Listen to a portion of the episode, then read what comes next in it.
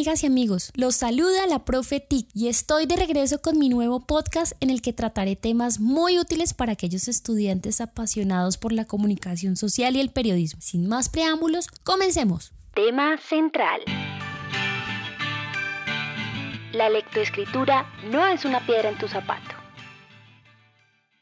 ¿Por qué aventurarse a escribir puede dejar de ser un disfrute y convertirse en un proceso tortuoso para algunas personas? Amiga y amigo estudiante, si elegiste esta carrera para tu vida, debes saber que estás dentro de un matrimonio con la lectoescritura. Por lo tanto, tu relación con esta idealmente debe ser idílica y uno de tus mayores fuertes como profesional.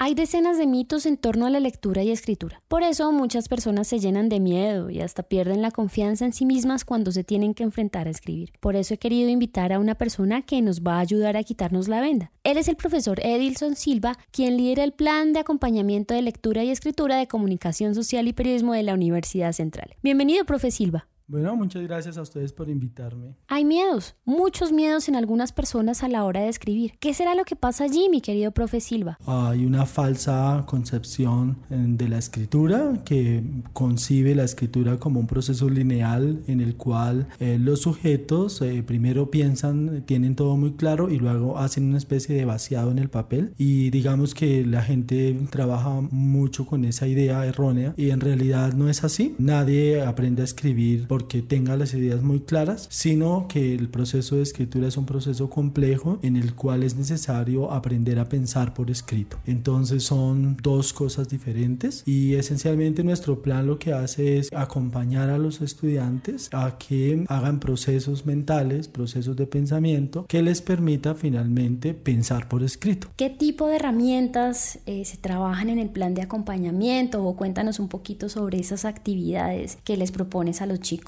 Sí, en este momento nosotros tenemos un plan de acompañamiento corto que está pensado en tres grandes macrocompetencias, que son la competencia de una competencia en lectura, en escritura y otra en argumentación. Entonces lo que se les propone es un plan de trabajo que ellos pueden desarrollar en sus tiempos. Eh, se les entrega el material para que desarrollen las actividades y se les monitorea cada vez que ellos vienen a mostrar sus desempeños para ver qué tanto han progresado. Bueno, vamos a escuchar a algunos estudiantes que piden ayuda, que tienen inquietudes y te van a hacer algunas preguntas muy, muy importantes para su proceso. Tengo muchos problemas de redacción y ortografía. ¿Qué hago? Se suele decir que la gente tiene mala ortografía porque no lee. Yo he comprobado que eso no es cierto. La gente puede incluso leer poco y tener buena ortografía. Lo que sí es cierto es que la gente solo aprende buena ortografía cuando eh, se detienen las palabras con las que tiene dificultad, reflexiona sobre ellas y trabaja de manera consciente con esas palabras. Es decir, cuando hace un proceso de formalización de la lengua lengua y cuando decide que quiere mejorar ese aspecto gramatical, ortográfico de la lengua. Es decir, hay, es un proceso intencional donde es necesario poner a funcionar la memoria. Tener mala ortografía es también un problema de memoria, que no nos aprendemos las grafías de las palabras o tenemos ciertas vacilaciones frente a ciertas palabras porque el español es muy complejo en el sentido en que no hay una correspondencia siempre entre los sonidos la, fonética y la escritura.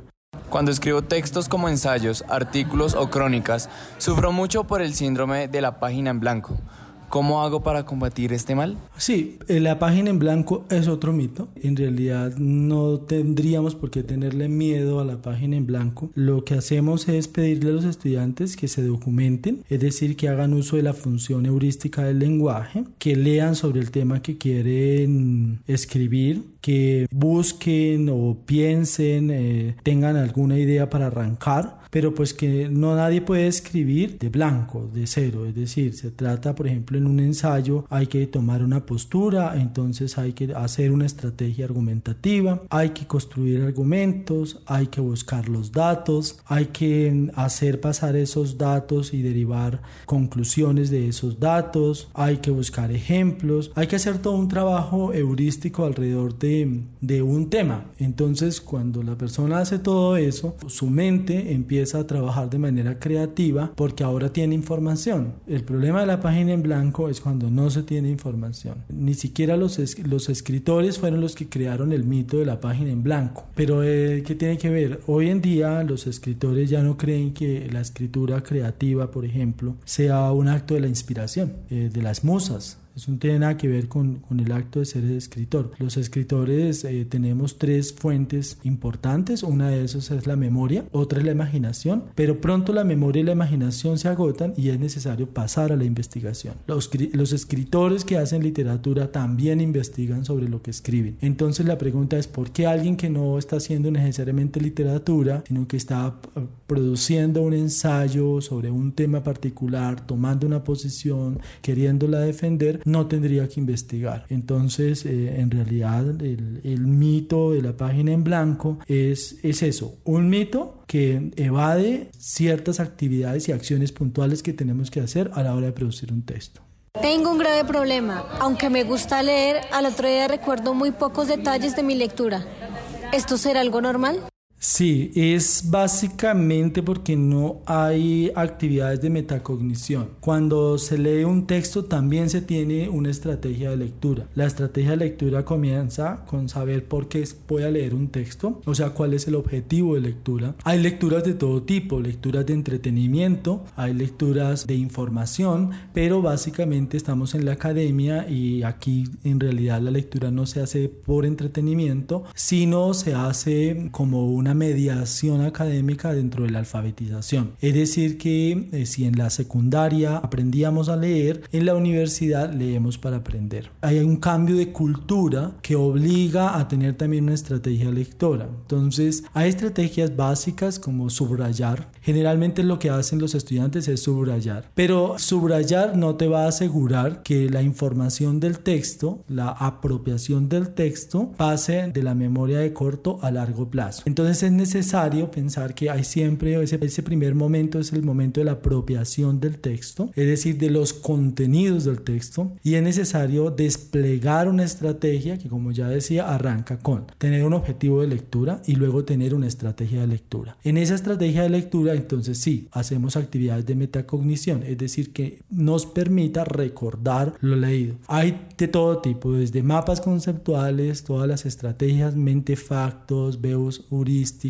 fractales, todas las graficaciones posibles que podemos hacer de la información. Esencialmente a los estudiantes les enseñamos una muy básica y es señale las ideas que son importantes en el texto. Dos, descarte las ideas que no son importantes o la información que no es relevante. Tres, integre la información que es relevante en categorías más grandes, es decir, construya categorías a partir del texto. Hay otras cosas que tiene que hacer el estudiante como glosar el texto, es decir, poner en claro aquellas palabras que son desconocidas, sobre todo porque los estudiantes están ingresando en una cultura y en una comunidad académica nueva que exige un lenguaje nuevo y hay palabras desconocidas. Entonces hay que glosar el texto, hay que poner esas ideas en claro y tres, eh, construya un resumen del texto. Es decir, que con eso el estudiante ya hace, digamos, una apropiación básica del texto. Construir un resumen es tener una síntesis, pero para hacer ese resumen tiene que hacer esos otros pasitos anteriores. También puede hacer, eh, puede graficar esa información, puede hacer mapas conceptuales, puede hacer mentefactos, fractales, eh, mapas de araña, depende de la naturaleza del texto. Entonces también tenemos algunas herramientas que les brinda a los estudiantes esa, esa información. Y sí, es muy clave que el estudiante pueda pasar mm, la información de la memoria de corto plazo a la memoria de largo plazo. Eso en una sola palabra se llama comprender un texto. A propósito, profe Silva, quisiera compartirles la experiencia de dos de tus estudiantes que aprendieron mucho contigo en el plan de acompañamiento en lectoescritura. Ellos son Laura Ordóñez y Jonathan Sarmiento. Escuchemos sus experiencias. Me sirvió para hacer un análisis o mejorar el análisis de los textos, así como la exposición de eh, las lecturas. También me sirvió para concretar, en muchos casos cuando leía no lograba concretar lo que quería digamos, algo de lo que había leído, entonces me sirvió para aprender, digamos, a entender lo que estaba leyendo y también mucho en la redacción. Creo que los ejercicios que realicé con Edilson me ayudaron mucho a concretar lo que quería escribir.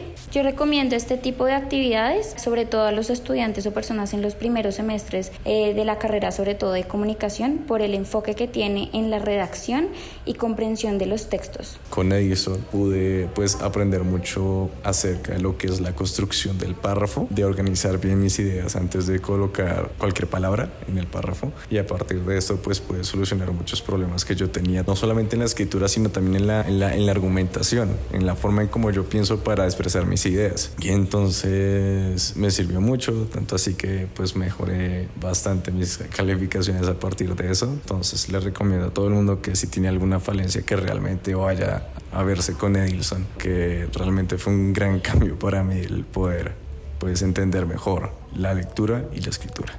Tema central.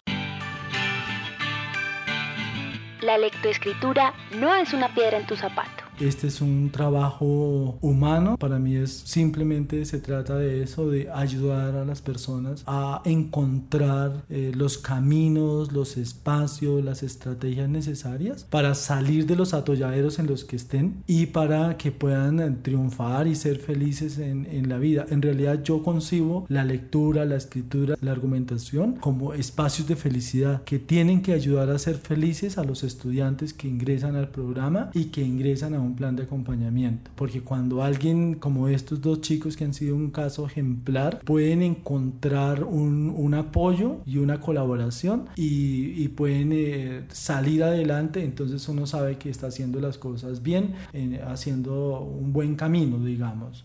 Claro, cada día hay cosas por mejorar, cada día hay cosas por aprender, pero pues todo este espacio quiero contarte también que ya próximamente tendremos nuestra cartilla, ya está aprobada por eh, la universidad, entonces tendremos una cartilla que es precisamente el producto del plan de acompañamiento en lectura, escritura y argumentación. Eh, si todo nos sale bien, en el 2020 estaremos en la feria del libro lanzando nuestra cartilla. Profe Silva, no sabes lo útil que ha sido trabajar contigo y sobre todo que hayas resuelto las dudas de los estudiantes que se animaron a compartirnos sus inquietudes. Como siempre, serás bienvenido en mi ciberespacio, profe Silva. Muchas gracias por estar hoy con nosotros. Bueno, a ti, gracias, profe Tic, por invitarme y nos vemos en una próxima oportunidad. Tengo un mensaje en WhatsApp.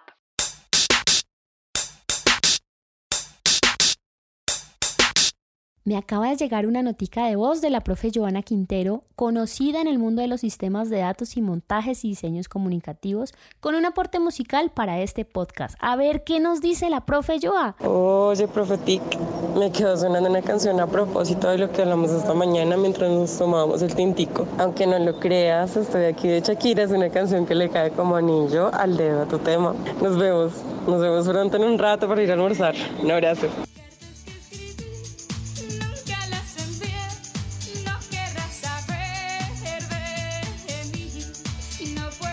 Después de escuchar el mensajito de la profe Joa y su recomendación musical, llegó el momento de cerrar este simpatiquísimo podcast con mi libro recomendado.